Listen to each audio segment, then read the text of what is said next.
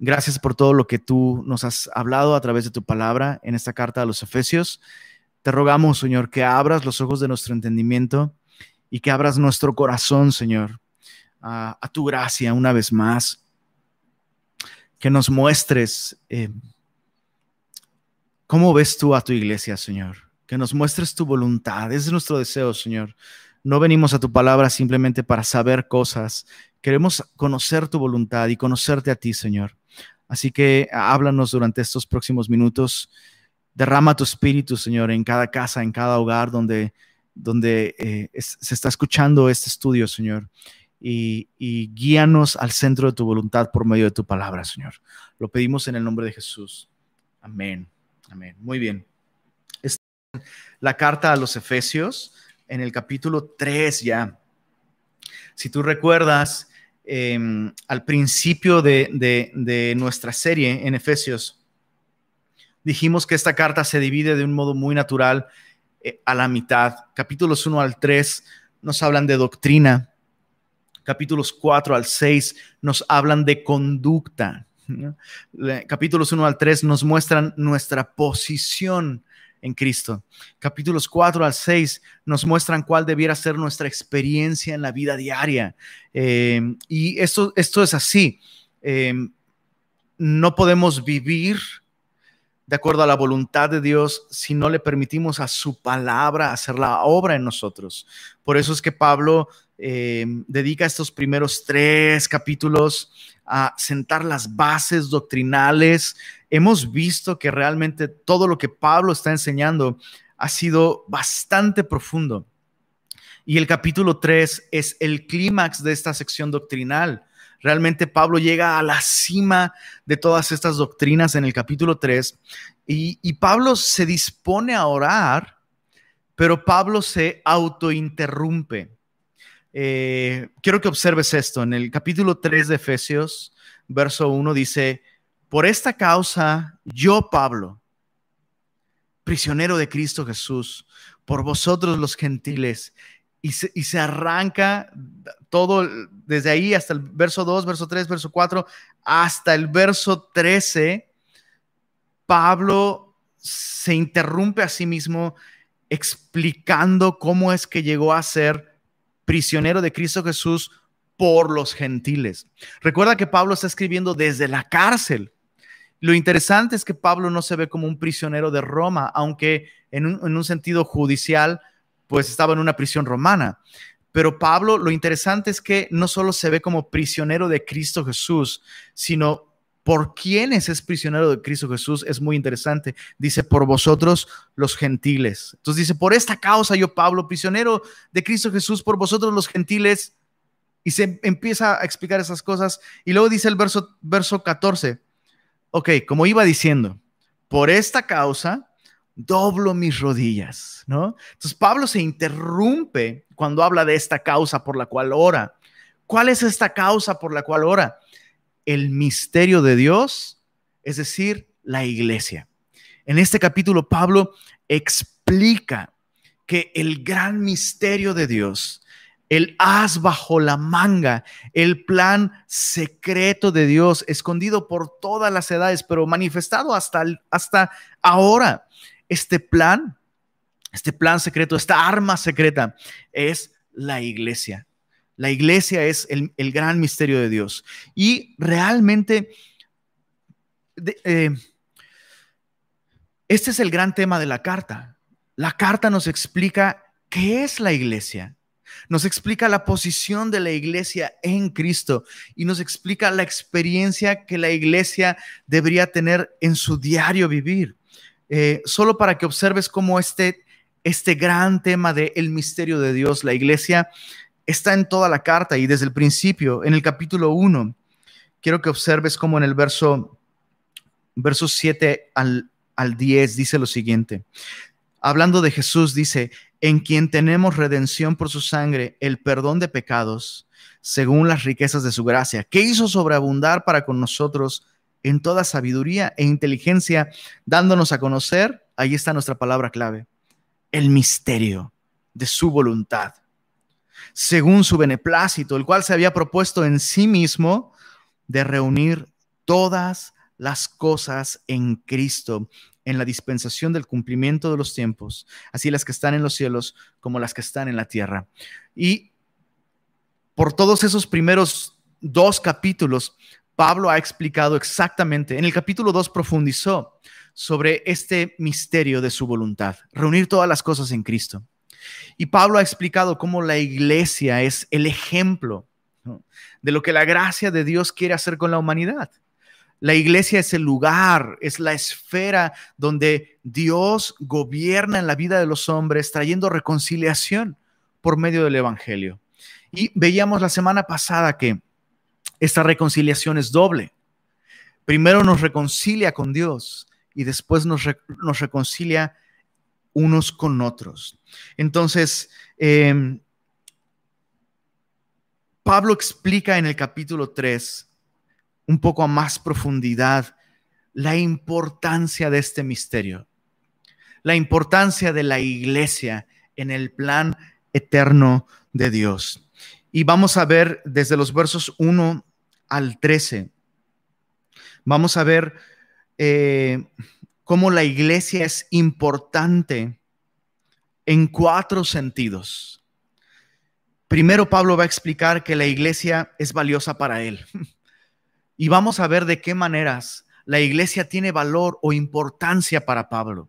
Vamos a aprender muchas cosas prácticas al, ir descubriendo esas cosas. Versos 1 al 5, la iglesia es valiosa para Pablo, es importante para Pablo. Versos 6 al 8, la iglesia es importante para los gentiles, es valiosa para todos aquellos que no son judíos. Eh, versos 6 al 8. Número 3, la iglesia es valiosa, importante para los ángeles. Vamos a descubrir eso en los versos 9 al 10. Y finalmente, la iglesia es valiosa o es importante para Dios, porque es el eterno plan de Dios. Em, vamos a ver el primer punto. La iglesia es, es valiosa, es importante para Pablo. Versos 1 al 5, vamos a leerlo con mucha atención otra vez. Dice así, por esta causa yo, Pablo, prisionero de Cristo Jesús por vosotros los gentiles si es que habéis oído de la administración de la gracia de Dios que me fue dada para con vosotros, que por revelación me fue declarado el misterio, como antes lo he escrito brevemente. Una referencia a Efesios 1, verso 9. Dice, leyendo lo cual, podéis entender cuál sea mi conocimiento en el misterio, segunda vez que aparece la palabra misterio, el misterio de Cristo Misterio, tercera vez, que en otras generaciones no se dio a conocer a los hijos de los hombres, como ahora es revelado a sus santos apóstoles y profetas por el Espíritu. Es importante aclarar algo antes de ver por qué la iglesia es importante para Pablo. Y lo que queremos aclarar es qué significa un misterio. Misterio en términos bíblicos, en lenguaje bíblico, no significa tenebroso, uh, ¿no? No significa spooky, ¿no? Eh, o, así como suspenso y ay, ay, qué miedo, no, mejor no me digas, no.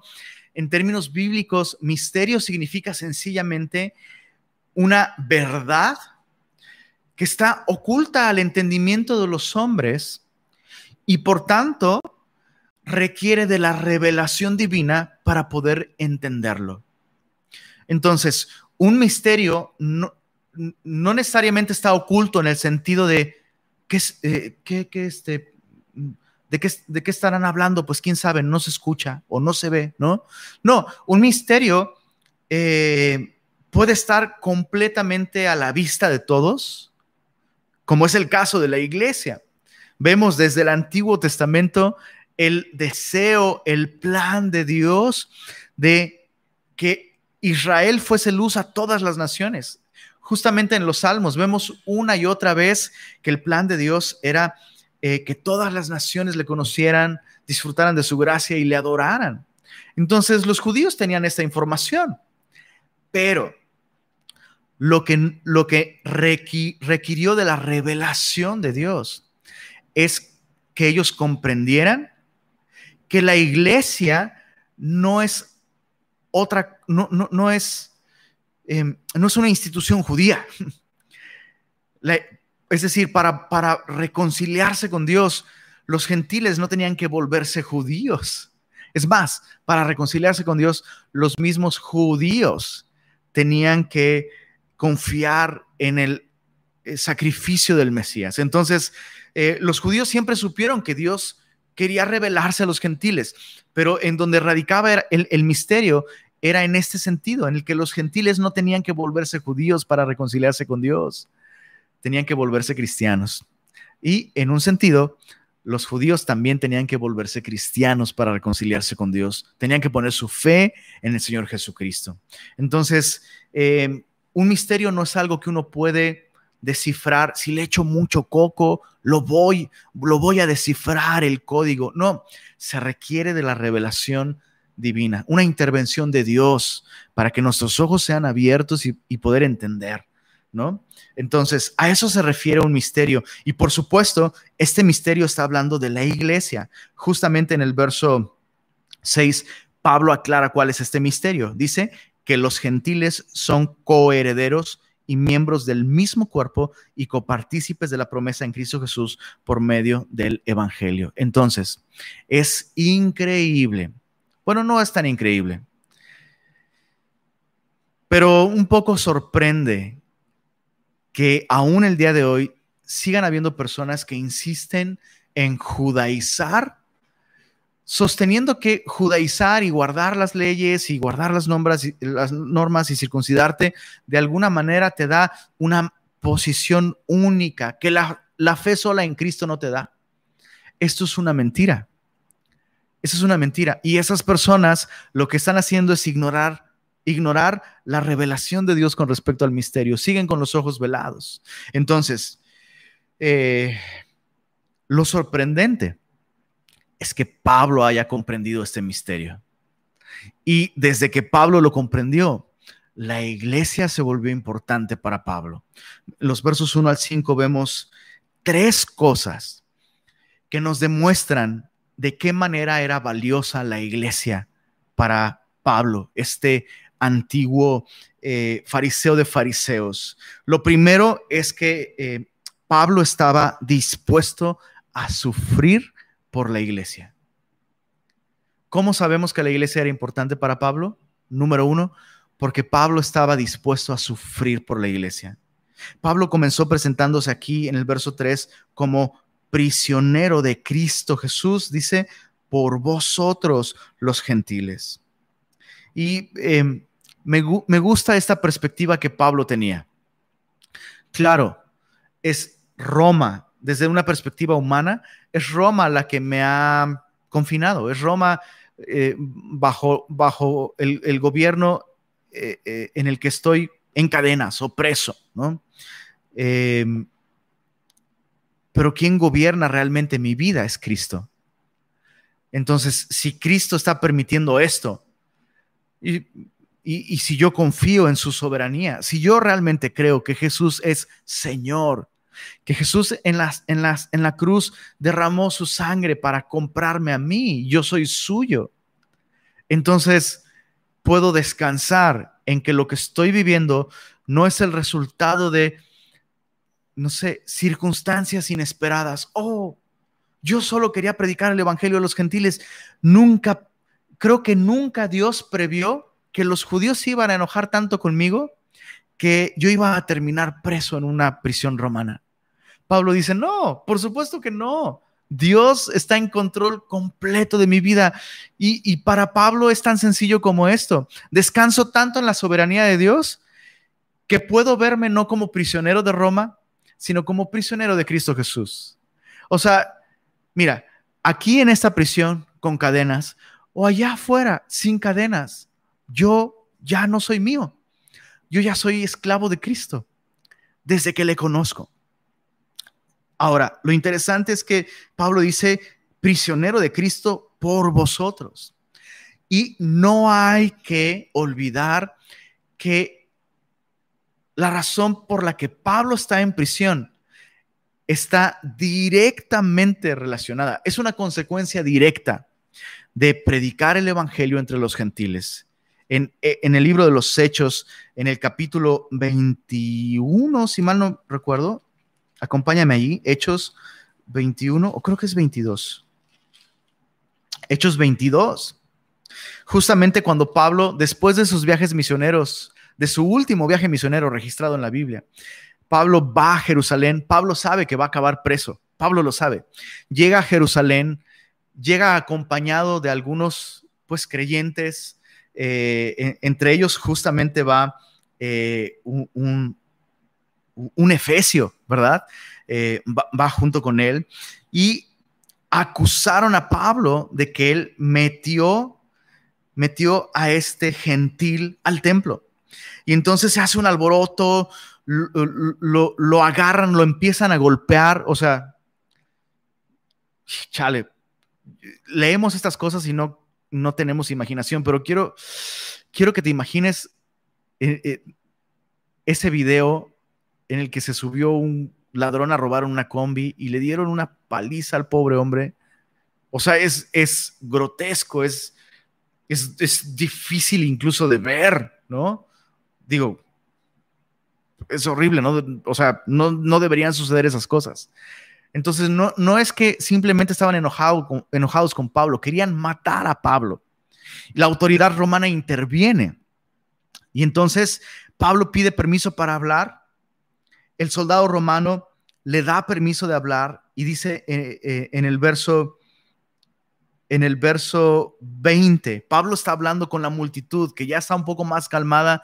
Pablo está custodiado por esos soldados romanos y dice en el verso 21, pero me dijo, ve, porque yo te enviaré lejos a los gentiles. Entonces Pablo está hablando de su encuentro con Jesús, con el Mesías.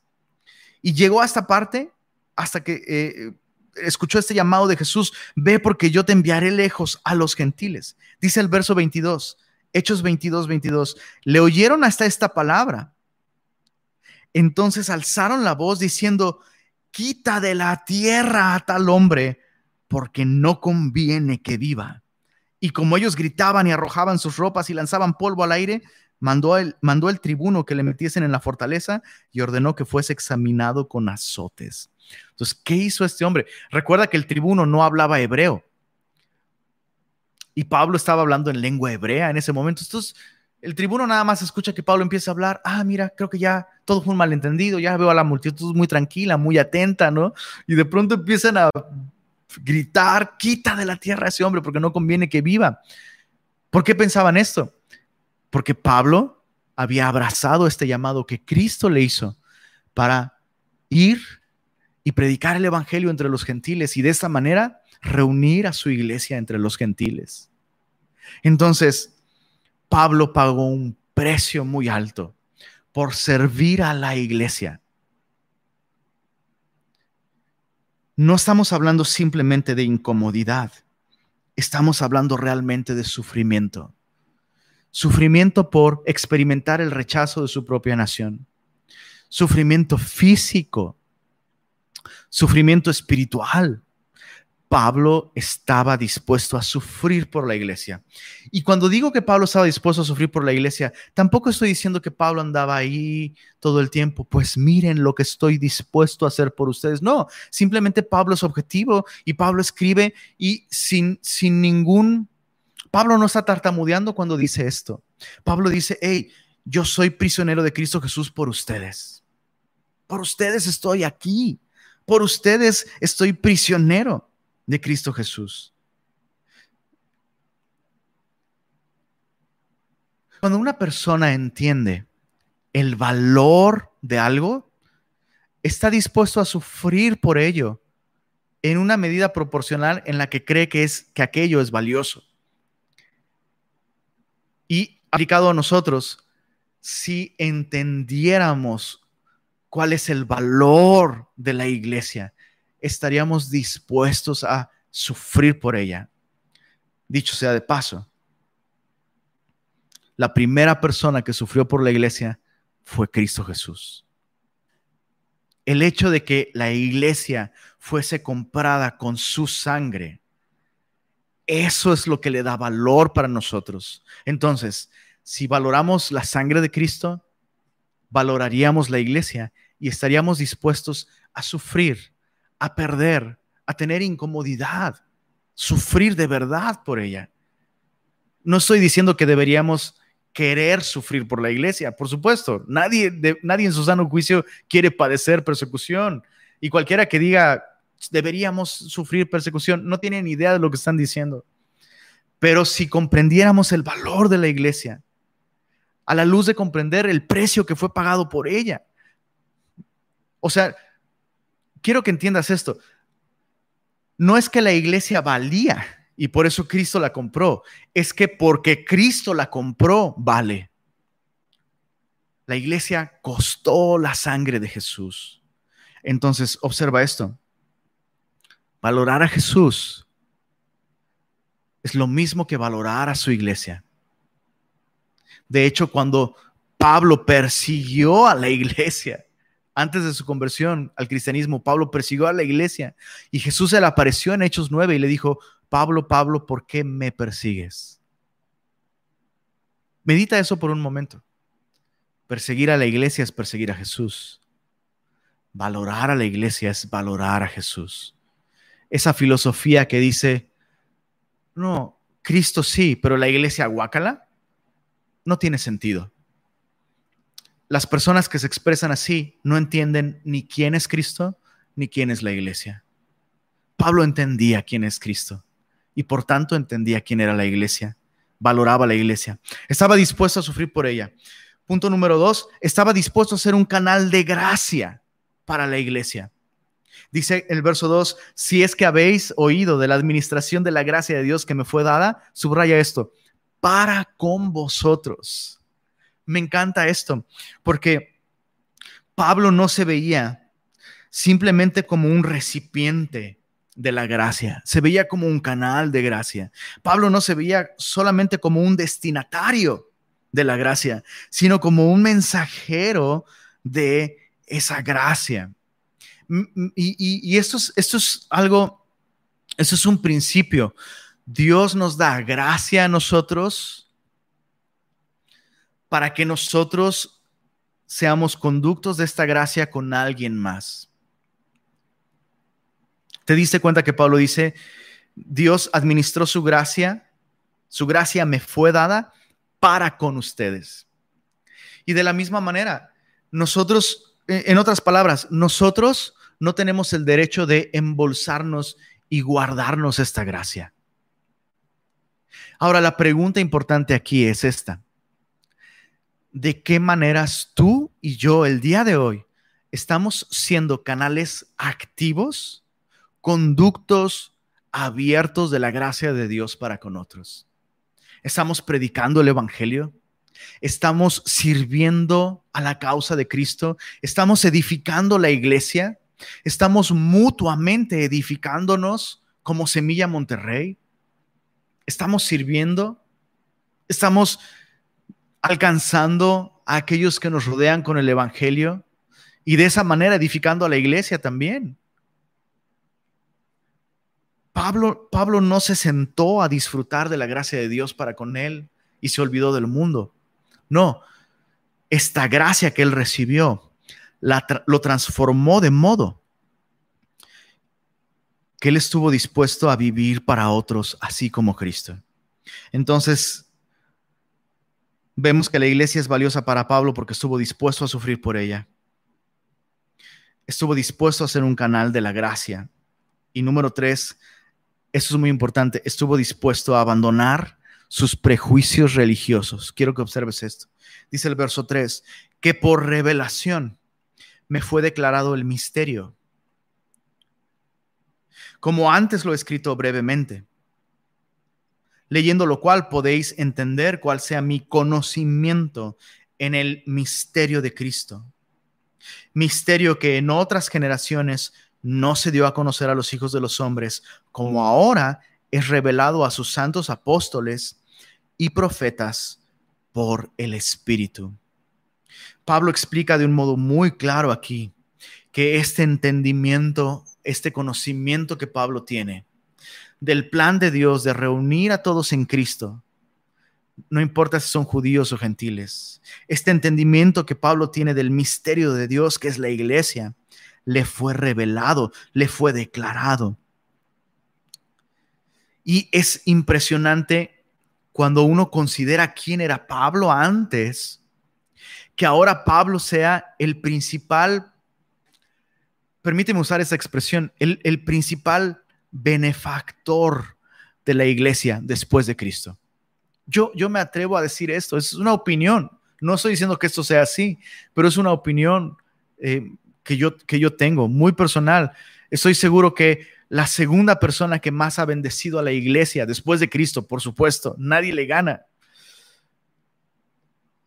La persona, aparte de Jesús, que más ha bendecido a la iglesia es Pablo.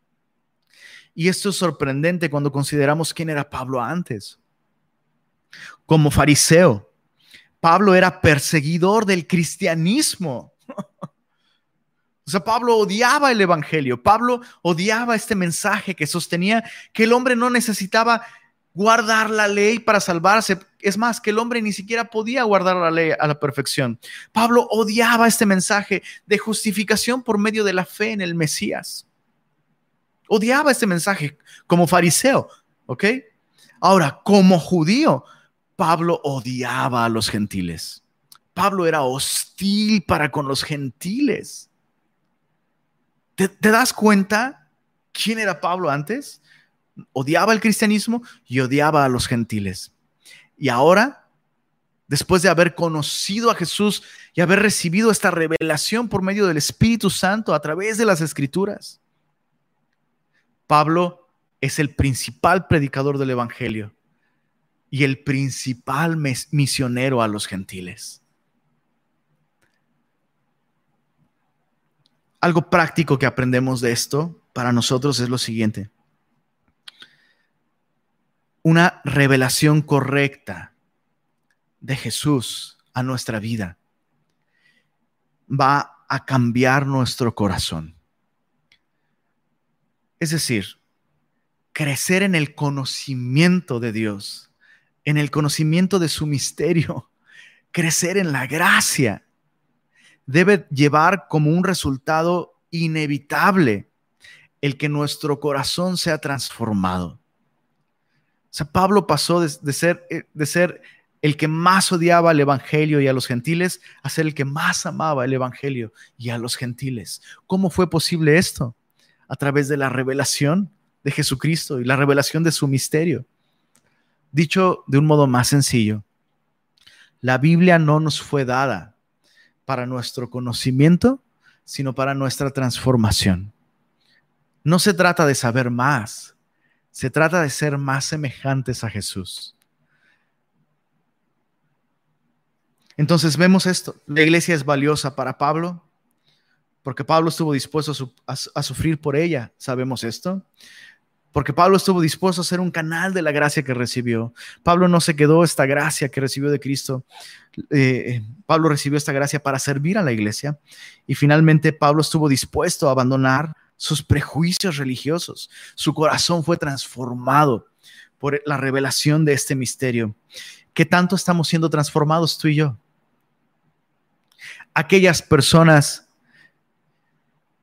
a las que nos costaba trabajo aceptar, aquellas personas que tienen menos en común con nosotros.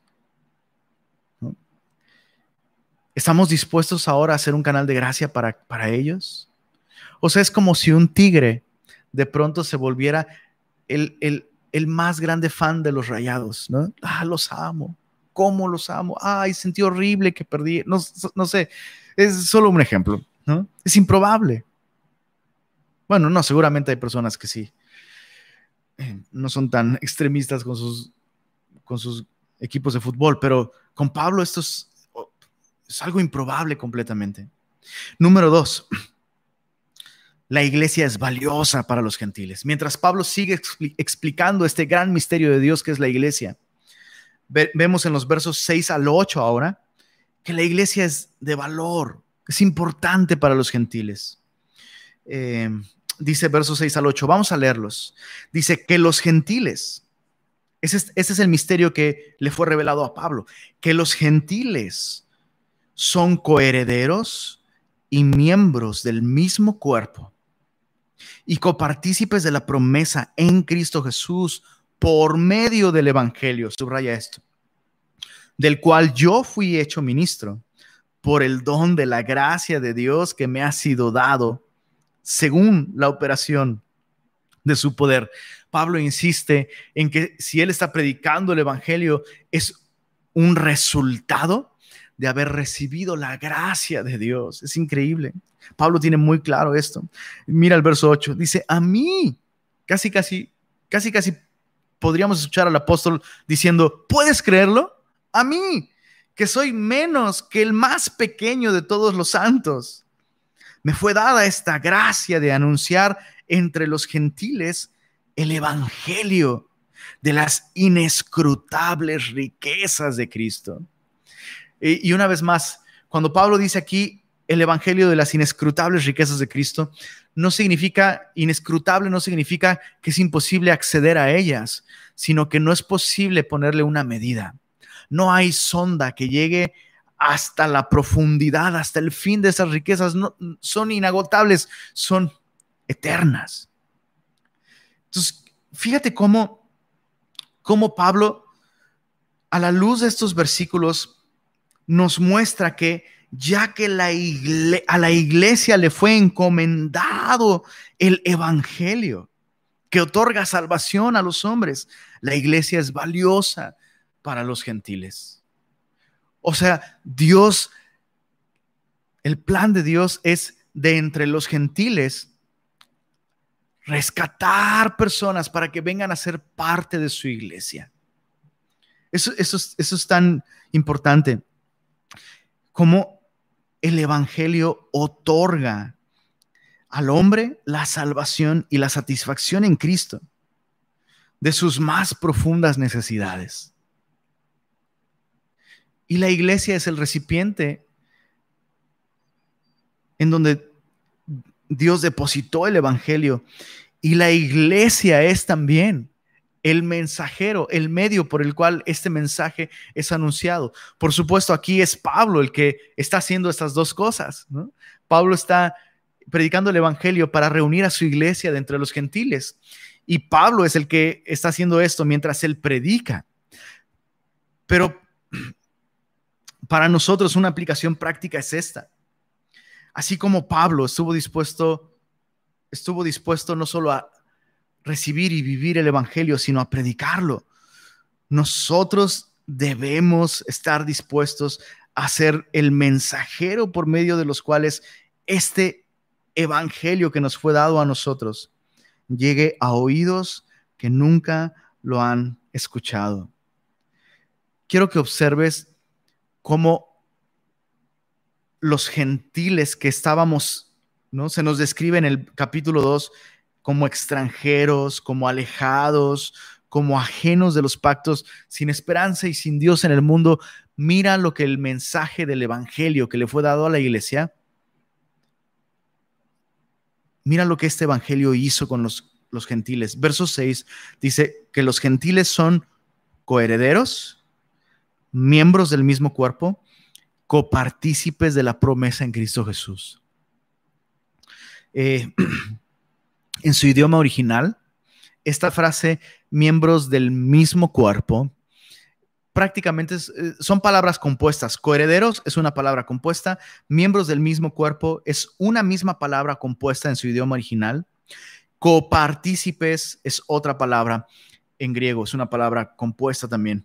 Pero esta segunda, miembros del mismo cuerpo, es una palabra que no aparece en ningún manuscrito de la literatura griega. Pablo tiene incluso que inventar palabras para describir los beneficios que el Evangelio puede traer a aquellos que no tenían idea, que eran ajenos, que éramos ajenos a los pactos y las promesas. Y, y quiero que observes cómo estas tres palabras, satisfacen las necesidades más profundas de los hombres. La necesidad de valor. El hombre, el hombre desea saberse, saberse valioso, saber que su vida importa. Bueno, ¿qué crees? La iglesia importa. La iglesia es valiosa. Por tanto, cuando el hombre escucha el Evangelio y viene a Cristo, el hombre descubre su verdadero valor porque recibe aquello para lo cual fue creado, una comunión con Dios. A eso se refiere este término coherederos. Los gentiles son coherederos, reciben esta herencia de valor.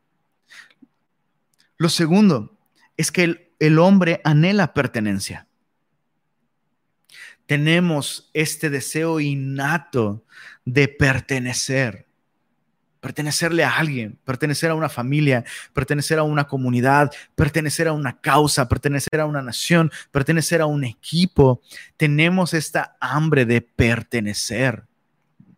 Y en el Evangelio, aquellos que éramos ajenos, extranjeros, sin patria, venimos a ser miembros del mismo cuerpo. Pertenecemos al mismísimo cuerpo de Cristo Jesús. Es, repito, esta no es una cuestión de socialización. Recuerda que el, el, hecho de que tú y yo tenemos comunión, comunión no es convivencia. Comunión puede incluir convivencia y la convivencia es bellísima, pero uno puede tener convivencia sin pertenecer, sin, sin tener comunión. Paréntesis. Creo que muchos cristianos nominales que viven así, conviven con la iglesia, pero no pertenecen a la iglesia. Bueno, aquellos que han confiado en el Evangelio pertenecen, son miembros de un mismo cuerpo. Y la tercera cosa que eh, el, el, hombre, el hombre desea, el hombre tiene una necesidad de esperanza. Y cuando hablo de esperanza, no me refiero a, este, a esta actitud optimista de, bueno, pues tú solo confía en que todo va a estar bien. No, me, refiero a que el hombre fue creado para algo. Y el cumplimiento de esa meta es la esperanza del hombre. Necesitamos propósito, necesitamos significado. O sea, ¿qué esperamos de esta vida? ¿Qué esperamos? ¿Para qué vivimos?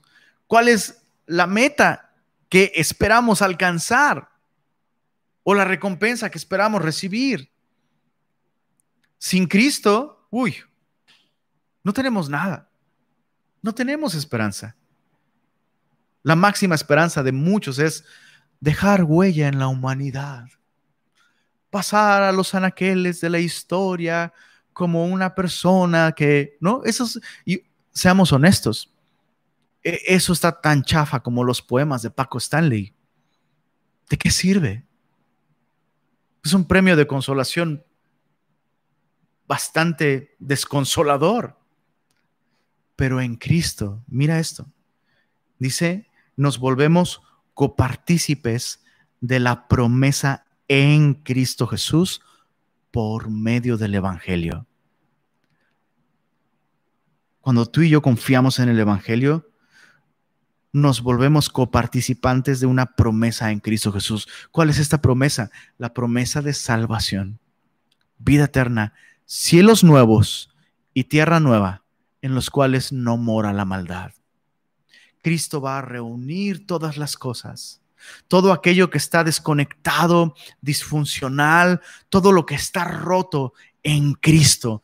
Un día todo será reparado. En otras palabras, vamos a vivir una vida perfecta. No va a haber dolor, no va a haber enfermedad, no va a haber injusticia, no va a haber tragedias. ¿Por qué? Porque todo estará unido a Cristo, rindiendo gloria a Cristo y sirviendo para los propósitos de Cristo.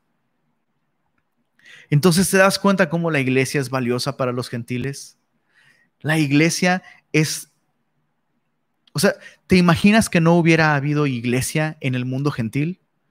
Tú y yo el día de hoy lo meditábamos hace algunas semanas. Andaríamos adorando a Tlaloc. Estaríamos sin esperanza, sin Dios en el mundo. Qué promesa. Entonces, fíjate cómo el evangelio que fue con valor a los gentiles porque nos volvemos coherederos, nos da pertenencia porque nos hace miembros del mismo cuerpo, nos da esperanza, porque nos hace copartícipes de la promesa en Cristo Jesús. La salvación, pero está hablando de esta restauración universal, reunir todas las cosas en Cristo.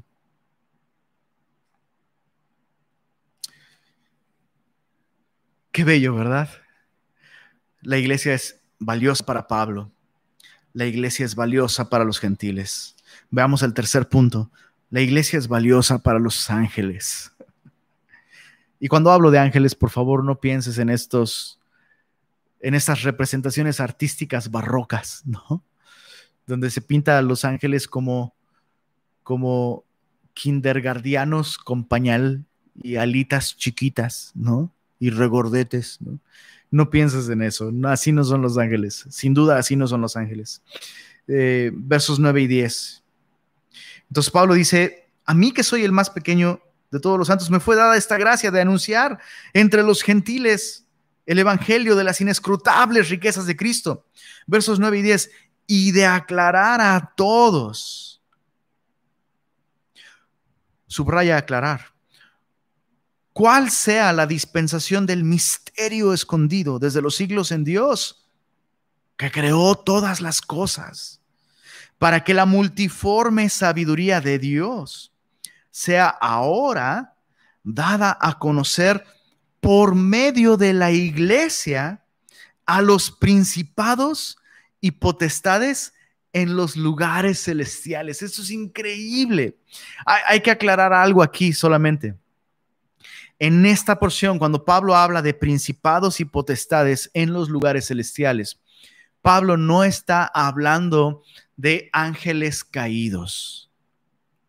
Porque no tiene sentido simplemente. Y por el contexto, además, Pablo va a hablar, siempre que Pablo habla de principados y potestades, refiriéndose a ángeles caídos, Pablo lo hace en un contexto de hostilidad y tensión, no en un contexto de glorificación, alabanza, festejo, ¿no? Revelación del misterio de Dios. No, siempre lo hace en un entorno, en un contexto en el que hay hostilidad, hay tensión, hay conflicto.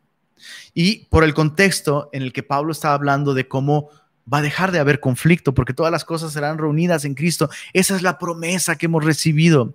Bueno, ahora entonces cuando Pablo está hablando aquí de principados y potestades en las regiones celestiales, está hablando de ángeles que sirven al propósito de Dios.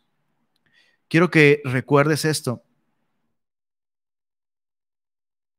Todos los ángeles son creación de Dios. Y como Pablo parte de justamente de este desorden universal. Em, Satanás, eh, un ángel creado por Dios para adorar a Dios, anheló la gloria que Dios recibía, se rebeló en contra de Dios y en su rebelión arrastró a una tercera parte de los ángeles. Y estos se convirtieron en ángeles caídos, demonios, espíritus inmundos. Y ellos están organizados también. Por eso hay principados y potestades, eh, em, refiriéndose a ángeles caídos, están organizados. Bueno, el ejército de Dios está organizado también. Hay, hay em, ¿cómo se dice? Em, se me fue la palabra iba a decir hay niveles, pero no, no es nivel, rangos, esa es la palabra, rangos. Hay rangos de autoridad, hay funciones distintas. Es un estudio completamente distinto. Vamos a ver un estudio acerca de estos ángeles caídos en Efesios capítulo 6, la guerra espiritual. Pero aquí no está hablando de guerra espiritual, aquí está hablando de revelar la sabiduría, dar a conocer la multiforme sabiduría de Dios por medio de la iglesia a los principados y potestades. Eso es increíble un par de cosas que hay que entender. Pablo no solo tenía la tarea de anunciar, es decir, evangelizar, sino Pablo tenía la tarea de aclarar, es decir, de enseñar la palabra de Dios, enseñar el misterio. Eh, y por eso es que Pablo estaba tan comprometido con la enseñanza bíblica. Es importante comprender que si bien predicar el Evangelio y enseñar la doctrina bíblica son cosas distintas, estas dos cosas no nos llevan a algo distinto. Predicar el Evangelio nos lleva a confiar en el Evangelio para salvación, pero la enseñanza bíblica me lleva a profundizar en las verdades de ese mismo Evangelio y profundizar en el entendimiento de las verdades de este mismo Evangelio me lleva a un crecimiento cada vez mayor. Aclaro esto porque hay personas que, creen, o sea, si te has dado cuenta, cuando hablamos, cuando estudiamos la palabra de Dios, de alguna manera siempre terminamos meditando en las verdades del Evangelio. Y esto es así porque en el Evangelio la sabiduría de Dios se revela para salvación a todos los hombres. Entonces, son dos cosas distintas, pero no nos llevan a un mensaje distinto. Predicar el Evangelio es anunciarlo para que alguien que nunca ha confiado en Jesús reciba salvación en Cristo Jesús. Y la enseñanza me lleva a la palabra de Dios para profundizar en el entendimiento de estas verdades. Jamás, escucha esto, jamás, jamás vamos a graduarnos del Evangelio siempre vamos a necesitar meditar, confiar, profundizar en las verdades del Evangelio. Aquellos que tratan el Evangelio como menospreciándolo, como, ah, eso es de kinder. No, yo ya estoy en verdades muy profundas de, eh, de monología, eclesiología, misiología, neumatología, hasta cardiología, ¿no? Eh, eh, eso es vanidad. Eso se aparta se aparta. Una persona que deja de fascinarse con la verdad del Evangelio es una persona que no está leyendo la Biblia correctamente. De hecho, justamente de esto trata este punto. Los ángeles anhelan entender las verdades y mirar las verdades que le fueron encomendadas a la iglesia. Los ángeles anhelan. En Primera de Pedro, capítulo 1, acompáñeme allí, por favor. Primera de Pedro, capítulo 1. Que por cierto, si quieres profundizar un poquito más en esto, eh, te animo a que veas cómo el capítulo 1 tiene muchos paralelos con los primeros tres capítulos de Efesios. Pablo comienza en el capítulo 1 de Efesios con esta doxología, adorando a Cristo, alabando a Dios. Eh, bendito sea el Dios y Padre que nos bendijo con toda bendición espiritual en respuesta a esas bendiciones que, Pablo recibió de, de Dios Padre, Dios Hijo y Dios Espíritu Santo. Y en el capítulo 1 de Pedro, Pablo comienza justamente así. Primera de Pedro 1.3, bendito el Dios y Padre de nuestro Señor Jesucristo. Y comienza a explicar todas las bendiciones que Dios, eh, que Dios ha derramado en su gracia. Y luego procede a hablar del misterio, de esos misterios que Dios ahora nos revela a través de su Espíritu Santo por medio de, su escritura, la, profecía. Primera de Pedro 1, verso 10 dice, los profetas que profetizaron de la gracia destinada a vosotros. Primera de Pedro 1, 10. Inquirieron y diligentemente indagaron acerca de esta salvación, escudriñando qué persona y qué tiempo indicaba el Espíritu de Cristo que estaba en ellos el cual anunciaba de antemano los sufrimientos de Cristo y las glorias que vendrían tras ellos. A estos, a estos profetas del Antiguo Testamento, que nos dejaron tantas revelaciones, ¿no? A estos se les reveló que no para sí mismos, sino para nosotros, administraban las cosas que ahora os son anunciadas por los que os han predicado el Evangelio, por el Espíritu Santo enviado del cielo o sea, los mismos profetas entendían muchas cosas, pero no lo entendían todo. Y ellos indagaban, diligentemente estudiaban y llegaron a comprender esto. Ustedes no van a entender esto. Ese es un misterio que Dios está reservando para cuando aparezca el Mesías. Ellos entendieron esto. Y dice, verso 12, cosas en las cuales anhelan mirar los ángeles. Es increíble. Es increíble. la iglesia ha recibido la revelación de estas verdades asombrosas del Evangelio. Cuán asombrosa es la obra de Dios en y a través de la iglesia. Tan asombrosa que los ángeles anhelan, anhelan mirar, anhelan comprender. Dicho de, otra manera, si pudieras ver el interés y el asombro que la iglesia causa a los ángeles, estarías más interesado en la iglesia y asombrado por la iglesia. Yo pienso que los ángeles se sacan de onda cuando tú y yo perdemos interés por la iglesia, cuando tú y yo le damos una menor importancia de la que realmente tiene, cuando tú y yo menospreciamos la tarea que la iglesia ha recibido, el mensaje que la iglesia ha recibido, los regalos, los dones, la comunión, la gracia que la iglesia ha recibido. Cuando la dividimos, cuando carnalmente buscamos nuestro la satisfacción de nuestro individualismo. Cuando debilitamos a la iglesia, esos chicos, esto es algo que hemos hablado muchas veces ya, ¿no? dejando de estar comprometidos con nuestra iglesia local y jugando, cambiando de una a otra, a otra, a otra, a otra iglesia, no porque Dios nos ha movido, sino porque estamos siguiendo carnalmente un lugar en el que nosotros, nosotros hagamos nuestra voluntad. Quiero, quiero aclarar esto, no digo esto para condenar a nadie, y quiero aclarar que no es pecado cambiarse de iglesia. Creo que hay razones justificables para hacerlo. Pero yo he descubierto, y lo hemos hablado muchas veces en Milla Monterrey, he descubierto que aquí en Monterrey hay una tendencia egoísta, individualista, que lleva a la gente a cambiar de iglesia una y otra y otra y otra y otra vez. Y salen de una iglesia y van a otra hablando mal de aquella otra. Y luego salen de esta y van a otra y hablan mal de aquella otra y no se comprometen con ninguna. Y chicos, es importante preguntarnos esto, ¿a qué estamos jugando?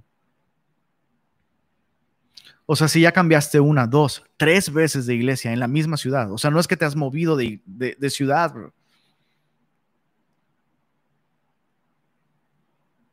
La iglesia no existe para nuestra autogratificación. Quiero que te des cuenta de esto. La iglesia no existe para que tú alcances tu máximo potencial y, y y, llegues a ser la la mejor versión de ti mismo. Qué flojera ser la mejor versión de mí mismo. Qué flojera una iglesia que se esfuerza por satisfacer al individuo. La iglesia existe para satisfacer a Dios, glorificar a Dios. Y escucha esto. Incluso la iglesia sirve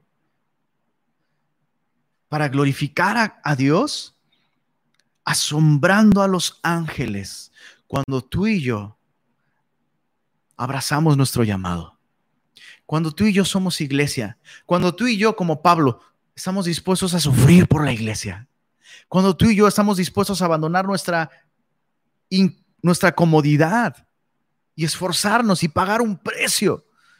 Y, nos volvemos semejantes a Cristo sufriendo por otros. Los ángeles ven esto con asombro y glorifican a nuestro Padre que está en los cielos. La iglesia es este gran director de alabanza que pone a los ángeles a cantar y a glorificar a Dios por su gracia para con nosotros. A la luz de esta gran misión, ¿cómo se ven nuestras frías, carnales y patéticas críticas hacia nuestra iglesia? Lamentable, ¿verdad? Y por otro lado se ve glorioso. Escucha esto. La iglesia es el as bajo la manga con el que Dios siempre gana y que hace que los ángeles se asombren. O sea, los, los ángeles ven, ok, los hombres, Dios los ama muchísimo, claro, sí.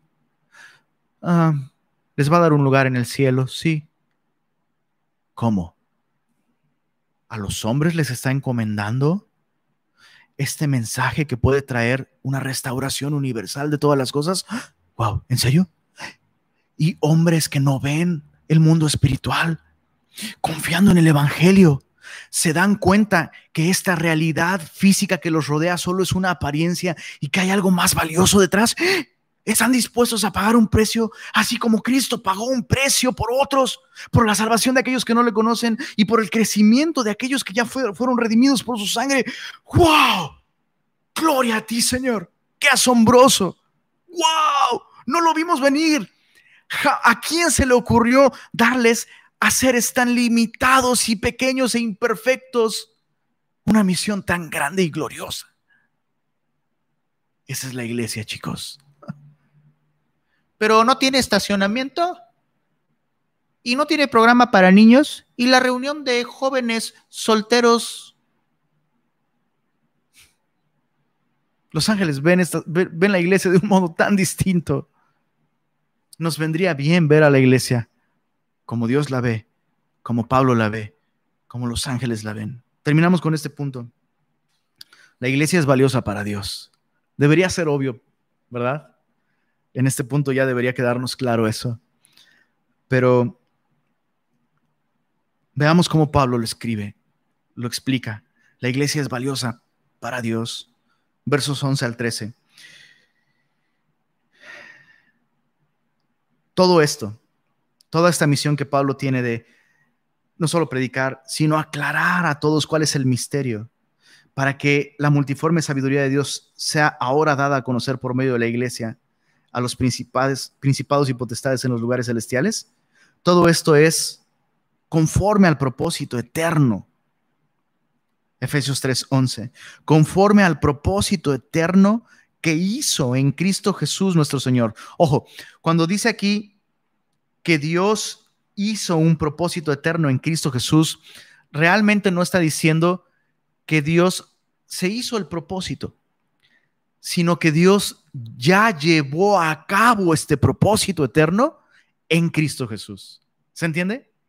Entonces, todo esto es conforme al propósito eterno que Dios ya hizo en Cristo Jesús nuestro Señor, en quien tenemos seguridad y acceso con confianza por medio de la fe en Él. Por lo cual pido, dice Pablo, que no desmayen a causa de mis tribulaciones por vosotros, las cuales son vuestra gloria. Hay un par de cosas que explicar. Eh, el propósito eterno que Dios hizo en Cristo. Te puedes dar cuenta cómo la iglesia es la materialización del propósito eterno de Dios. La iglesia es el propósito eterno de Dios. Dios realizó este propósito eterno en Cristo.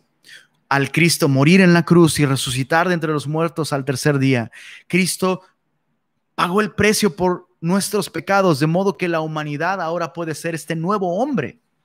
Judíos y gentiles pueden por fin, por fin cumplir el propósito por el cual Dios creó a la humanidad. Somos este nuevo hombre y esto fue realizado en Cristo Jesús, por medio del cual tenemos seguridad, y acceso con confianza. Quiero que observes esto. El deseo de Dios es que los hombres tengamos comunión con Él. Ese es el gran anhelo, el gran deseo, el gran propósito de Dios. Y esto fue hecho en Cristo. En Cristo nosotros como iglesia tenemos seguridad y acceso con confianza. Cuando me habla de seguridad, realmente está hablando de libertad para entrar. Se refiere a puedes entrar con completa seguridad. Recuerda que eh, en el pasado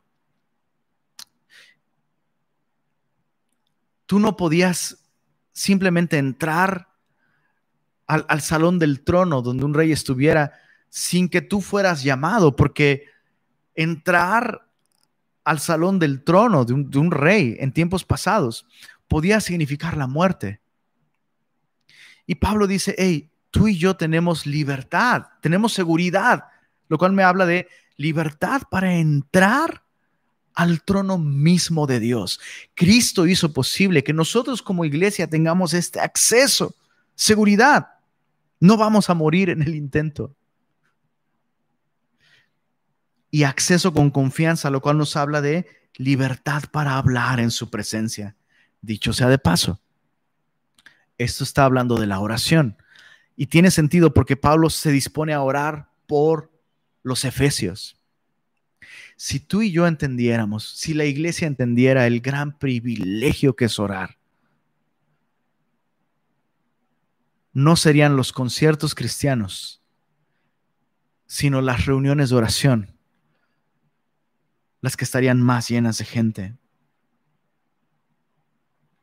Dios ama y recibe a su iglesia como Dios ama y recibe a su Hijo. ¿Qué tan importante es la iglesia para Dios? Bueno, contestamos esa pregunta con otra pregunta. ¿Qué tan importante es Jesús, el amado Hijo de Dios, para Dios?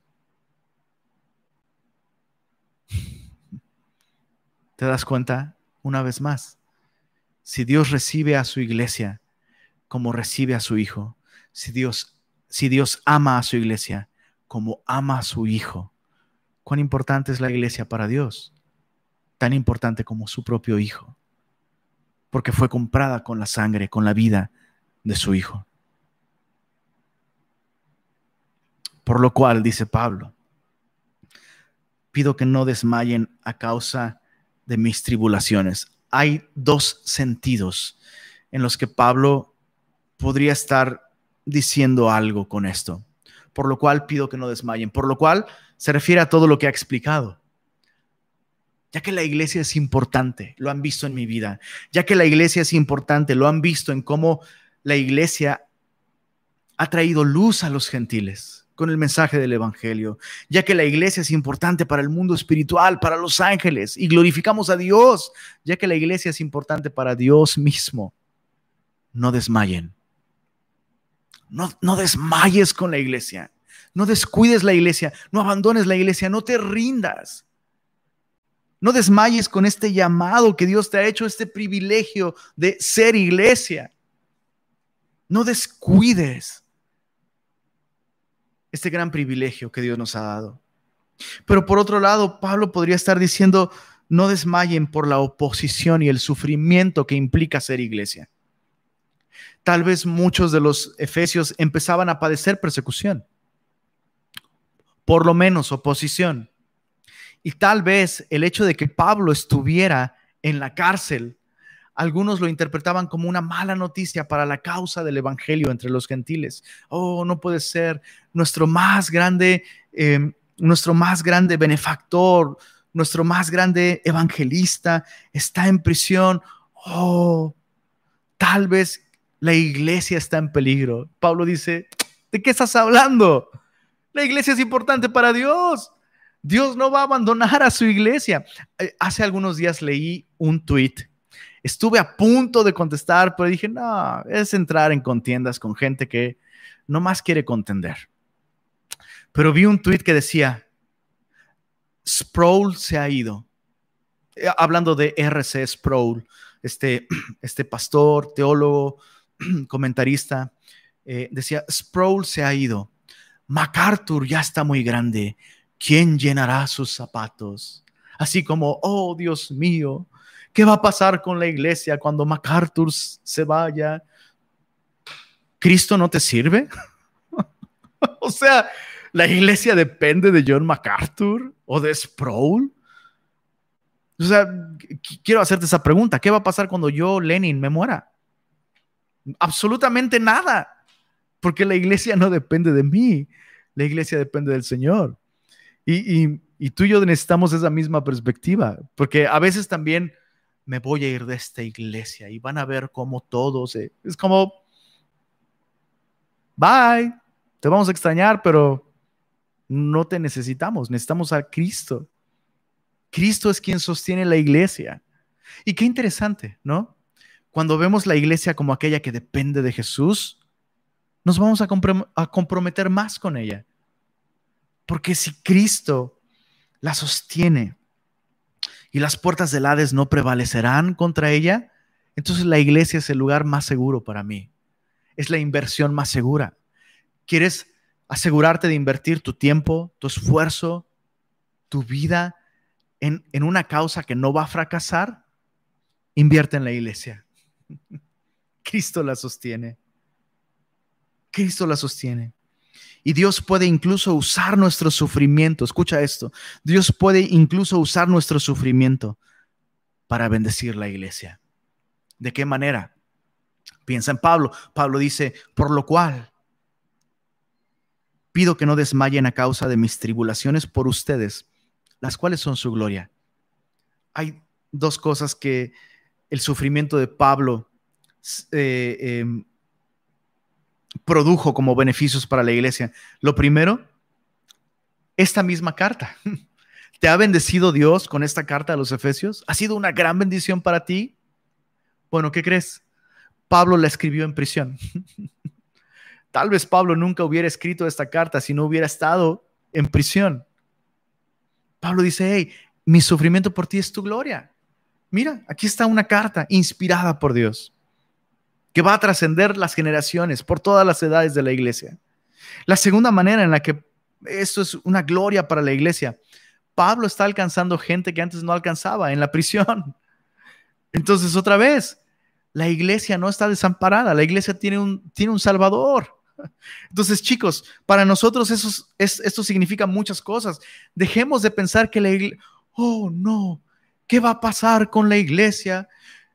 ¿Cómo le va a hacer Dios ahora que hay coronavirus? Y, hey, Dios está en control. Cristo compró la iglesia con su sangre. No la va a desamparar, no va a fracasar. La iglesia es importante para Dios. La aplicación general para nosotros debería ser esta. La iglesia debería ser importante para nosotros, que somos la iglesia. ¿Puedes ver el valor de la iglesia después de todo esto? Terminemos con una pequeña oración y quiero animarte a la luz de, la importancia de la iglesia y este llamado y este privilegio que Dios nos ha hecho de ser iglesia. Pablo va a orar en, la siguiente porción. Te animo a que medites en esta oración y hagas esta tu oración durante esta semana. La próxima semana vamos a analizar esta oración y te quiero, te quiero recordar, tenemos acceso con confianza. Tenemos libertad para hablar delante de Dios en su misma presencia. No descuides eh, eh, este privilegio que Dios nos da de orar juntos como iglesia. Ah, me encantaría, pero no se trata de mí, ¿verdad? Pero me encantaría ver que esta enseñanza trae como un resultado el que nosotros como iglesia, Semilla Monterrey, eh, respondemos a este privilegio de orar juntos. Así que eh, vamos a orar. Señor, revélanos este misterio, Señor. Abre nuestros ojos, como abriste los ojos de Pablo, para ver la iglesia como tú la ves. Perdónanos, Señor, por criticar, a la iglesia y no solo nuestra iglesia local, Señor. Tal vez es incluso peor estar criticando al resto de la iglesia. Perdónanos por criticarla en lugar de orar por ella, Señor. Perdónanos por dividir nuestra iglesia. En lugar de servir como un vínculo de amor que nos llama a abrazar el propósito por el cual tú nos has hecho iglesia. Perdónanos por contaminarla con nuestro pecado. Perdónanos por debilitar la iglesia local, no llamándonos a la santidad, no estimulándonos a las buenas obras, sino callando cuando debemos exhortarnos unos a otros, Señor. Perdónanos. Perdónanos por derribar y destruir en lugar de edificar. Perdónanos, Señor, porque al no amar a la iglesia, realmente estamos revelando que no te amamos a ti, ni a tus propósitos, ni tu voluntad eterna. Perdónanos, Señor, porque al descuidar a la iglesia, descuidamos nuestra relación contigo realmente.